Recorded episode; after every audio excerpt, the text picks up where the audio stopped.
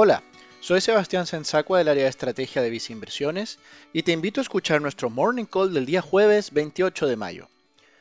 Las autoridades chinas finalmente aprobaron una nueva legislación de seguridad sobre Hong Kong, lo que ha aumentado las tensiones políticas con Estados Unidos en lo reciente.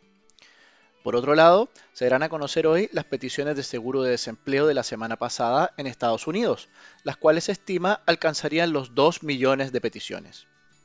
En este contexto, los mercados accionarios globales muestran movimientos al alza en el día jueves, mientras que las tasas de bonos del Tesoro de Estados Unidos a 10 años permanecen estables en torno a niveles de 0,68%.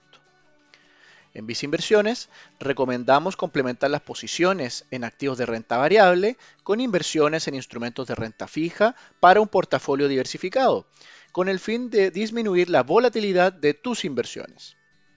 En este sentido, señalamos una mayor preferencia por deuda de mejor clasificación de riesgo, tanto en Estados Unidos como en Latinoamérica.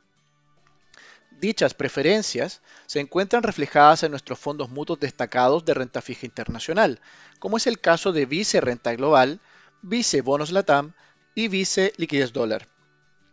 Finalmente, si quieres saber más sobre nuestras recomendaciones, te invitamos a visitar nuestra página web viceinversiones.cl o contactando directamente a tu ejecutivo de inversión.